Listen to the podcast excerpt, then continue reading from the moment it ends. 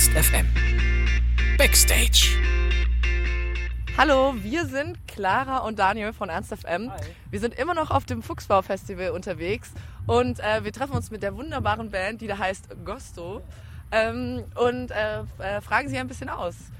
Damit fangen wir jetzt an. But we do it of course in English because um, that's our common language. And um, I wanted to ask you if you know um, that every Fuchsbau festival is under a certain theme. No, we didn't. No, but this year, this uh, the theme is hybris. It's um, when you overestimate yourself, and that's why Größenwahn in German. That's why we are invited. Grootheidswaanzin. Grootheidswaanzin. And and that's why I wanted to ask you if um, when does uh, overestimation or hybris uh, start for you as an artist?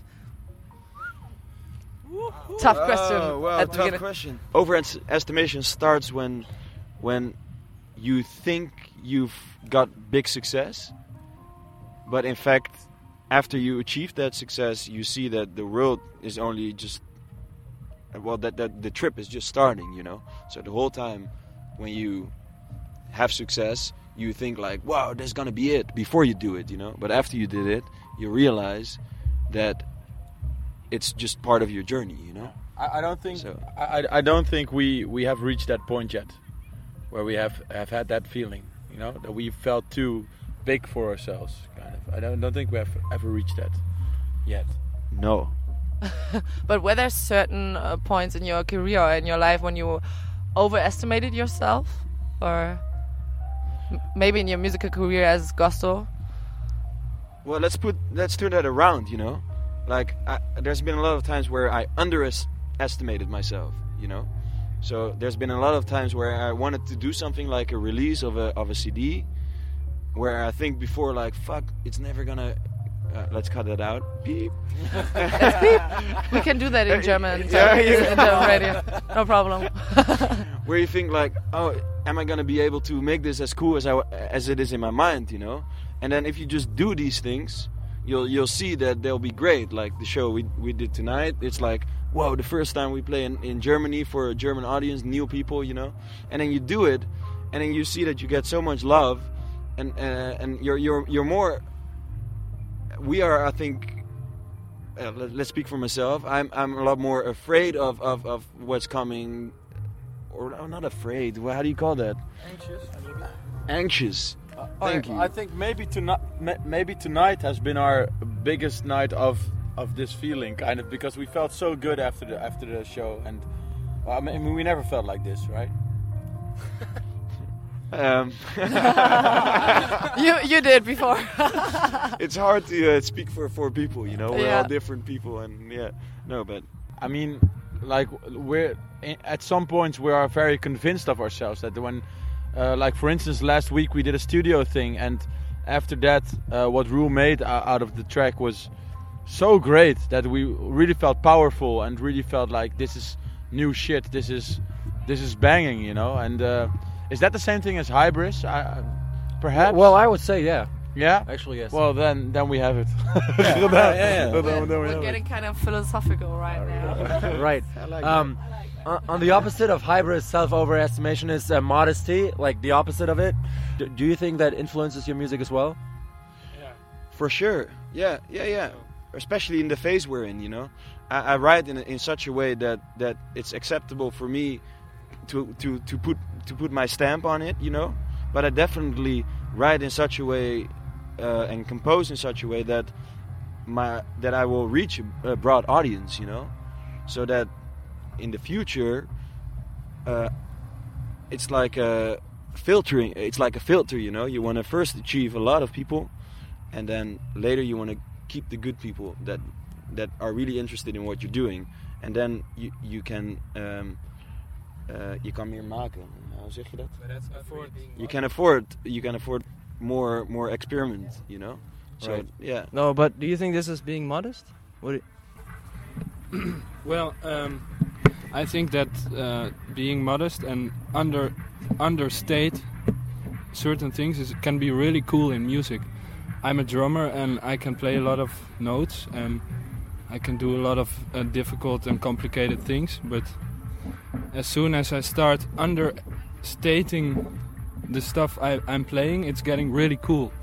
That's what happened today a lot. I think if if the sound is good and and if if you know what you're gonna do and then you understate kind of what you're doing, then it's getting really cool and you're Just doing what you love to do. yeah, then you're kind of flying above it. I think so. For me, understatement is is really big influence Okay. because yeah, like I just said. So um, we talked about uh, um, inf- uh, in motivation, inspiration already. Uh, we read actually about your another kind of inspiration when it comes to music, traveling. We we read about it, and um, we thought about um, yeah, actually, when it comes to traveling for you, is it really a thing that when you do music, write your songs, that traveling uh, inspiration and motivates you to do music? Well, what happens if you're traveling? You, you get to meet a lot of people, and they also listen to music, right? So if you're being in, in Turkey or in, in, in, in America or in France, you know, all these people have their own culture, and and when I was living in, in California, I, I, I that's really where I got to know the, the possibilities of, of beat making and, and like, you know, I really got inspired by by artists like Flying Lotus and just just I never heard that kind of stuff before, you know. So that's that's what I mean with that. But if you go to France, there's also this gypsy going on, this that like you know the really aggressive, and and also that is in me. And like everything you hear, you pick up. It's like helping you to to to produce these to to combine all these things together, and that that's kind of what make what's making the sound, you know.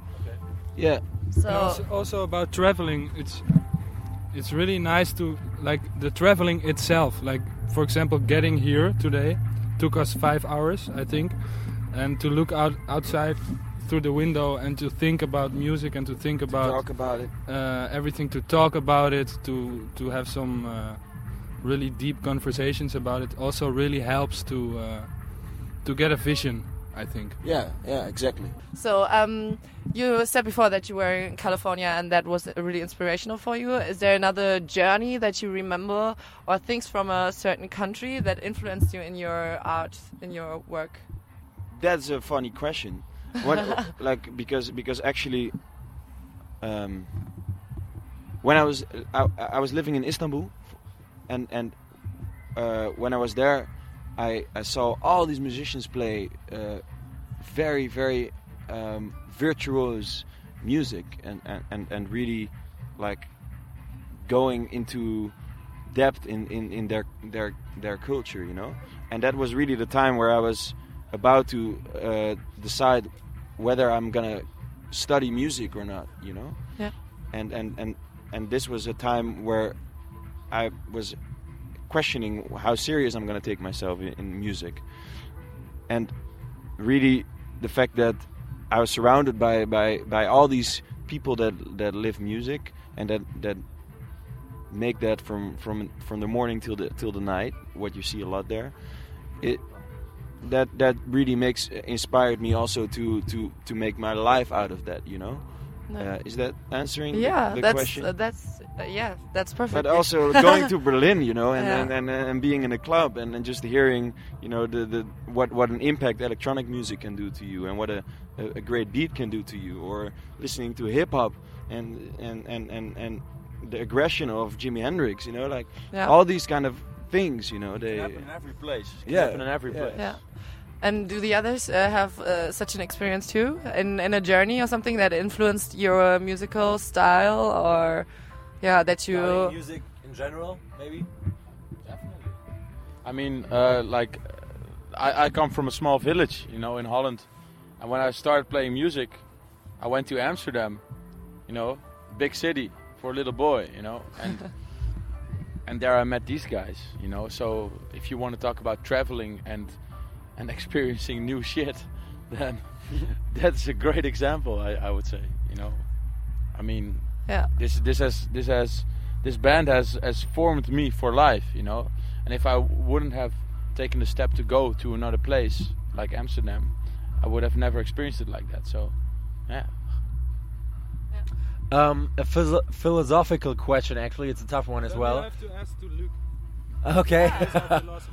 um, when it comes to music and traveling, what do you think was there first for you guys as a band, as personally, traveling or music? I can think about this for a long time. I mean, I, I didn't travel so much yet. I'm very young. I'm s- I'm 12, Oh, yeah. so. um, you look like it in the face, especially. yeah. Well, thanks. yeah. I mean, it's I'm like. I I don't know. No. Thanks doesn't actually hate it so much, but no, but um, I don't really know. Uh, I think music. I mean, I've been thinking about music like for a really long time. It's uh, for me, it's just music. I don't even know anymore what the question was. was really. I don't know. Can I, can I We'll- answer this? Yeah, um, we were kind of thinking about maybe because there are two passions in your life, traveling and music, and of course they are connected to each other, of course, because you're musicians and uh, traveling around. But maybe um, maybe one passion came after the other, and how was that process? Yeah, well, th- there is not really a how the process of become. There's not really a process of be- becoming a musician. I, I think it's just In yourself. well, like obviously there's a, a, a life a story of life, but I think you know if you're traveling, you you notice the music because you are a musician. You know, I mean you're interested in that, and that's why your ears are are open for for for what you hear and wh- what's happening. I but but but I was I was already hitting pianos and listening to the, to the sounds of pianos when I was four years old. You know, I mean, you've always been interested in that, and I think we all share that. You know, we we we felt always that that music is a certain you know touches us in a, in a, in a way that makes us musicians. You know. So, so you, you travel as a musician. It's not Yeah. that traveling makes you a musician. be- bec- you don't travel because you're a musician. You travel and you're a musician, and that's why you notice the music. Exactly. So it, you, so your eyes are a little bit m- more open to other things when you're a musician. Actually, Yeah, our Could it- ears. Can, yeah, our ears. can I put it that way? Actually, yeah. Yeah. yeah. Okay. So um, another question is, you, so we already talked about it. Actually, um, you you haven't that lot of time to travel actually personally, not with a band, so you don't have to see the guys all the time. But um, do you have time to travel for yourself personally, with your family, your partner? Yeah. Well, he does. I don't. Well, um, I I didn't travel as much as Rule. Rule is the travel king. Uh, I'm a travel, I'm more like a travel prince, I would say. no, but but I, I have a girlfriend, and we like to travel together. And what happens when we travel together is that my mind gets relaxed, and then uh, most of the times idea ideas come up. So for me, it's really uh, a big uh, source of inspiration to uh, to be somewhere else and to, to be relaxed and So you can say um, that you still enjoy traveling, um, not as a band, uh, for you. yeah, of course, Although you're traveling a lot, a lot for business. I say that like that. business. uh, Yeah, for business. No, for your musical career. I Yeah. mean. Well, yeah, it's, it's sometimes it's nice to not see th these guys, you know, because we are all persons and we have our ins and outs, and sometimes it's hard to uh, understand each other. Sometimes it's getting physical as well. Very We, we get we get fights. you know? And then it's it's it's nice to to escape from the from the reality of being a musician and to uh, to go somewhere. And the and the fun part is that as i just said that then the the musical ideas come up you know? Because you're resting your uh, professional self in a way. Yeah. Which also helps to to be more creative yeah Um, but I think a big part of uh, traveling is also to come home, and To that's why home. yeah to come home, and that's Amsterdam in your case. Um, I wanted well, to know Bram wrote a great song about being home, so maybe so because So he's also it's a, the perfect singer question for him. songwriter. So um, what is the thing you look forward the most when you come home from a travel from a journey? Friends, definitely friends.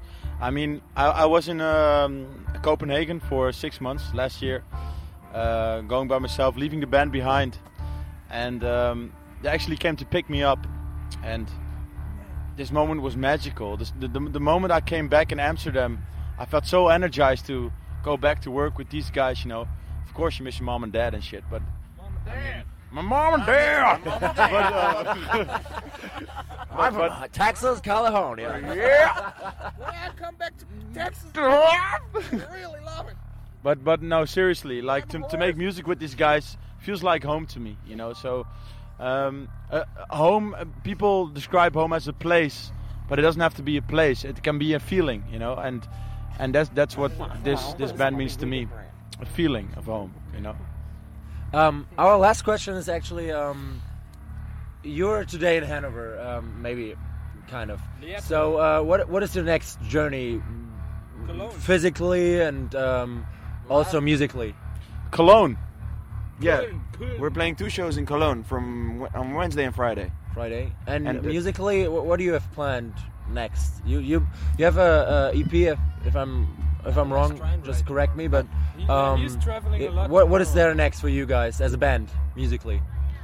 Well, I'm I'm working on an album now, and I wanna in the in the beginning of next year release uh, an, an, a, another album, an actual album. Um, and right now it's just I'm I'm spending a lot of time behind the computer and playing shows, and I really wanna achieve that goal of releasing in in February. February. February. So, I think that's the perfect word for drinking the next beer. Yeah. Thank you very much, guys, for, for this interview. Äh, vielen Dank. Ähm, Ernst FM hier mit Clara und Daniel am Start. Yeah, thank you very much, guys. It was an awesome interview. Thank you very much. and Have a, have a great time here at the Fuchsbau Festival. Ernst FM. Laut, Reise läuft.